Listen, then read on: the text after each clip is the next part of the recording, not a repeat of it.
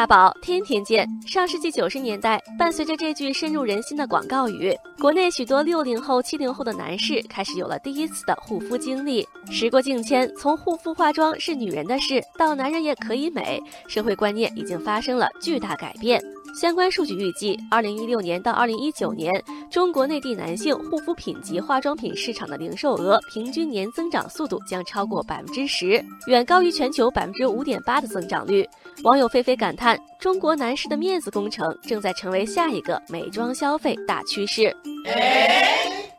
现在，从电视荧屏上化妆的小鲜肉们，到微博等平台涌现出的大批男性美妆博主、网络直播、短视频中的高颜值网红，男性美妆群体越来越受到关注。网友马毅说：“由千禧一代引领的最大消费群体，不再拘泥于陈旧观念，而是将护肤和美妆作为日常生活中的重要组成部分。”淘宝发布的一份报告显示，今年双十一，男士 BB 霜的销量暴涨百分之一百九十二，男士蜜粉销量暴涨百分之二百四十九，男士眼影上涨百分之五百四十四。数据背后，男性美妆市场悄然崛起。网友玄子认为有大环境的作用，不管对男性还是女性，颜值形象的要求都越来越高。网友大明说，支撑起颜值经济迅速发展的，还有不断上涨的收入水平和对消费升级的强烈需求。此外，选择男明星做品牌代言人，也成为唤醒市场、吸引男性消费者的重要方式。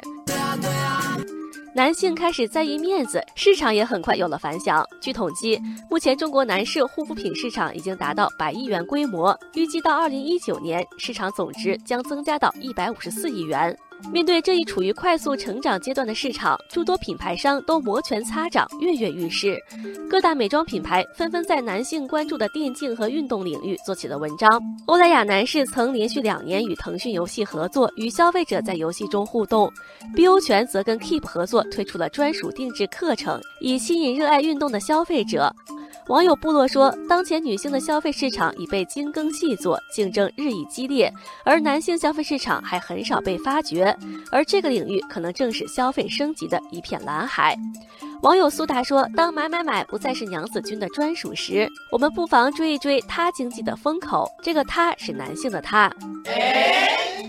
不过，网友千山叶则比较理性，他认为化妆的男性还是属于小众群体，男性美妆市场能否崛起还有待市场的考验。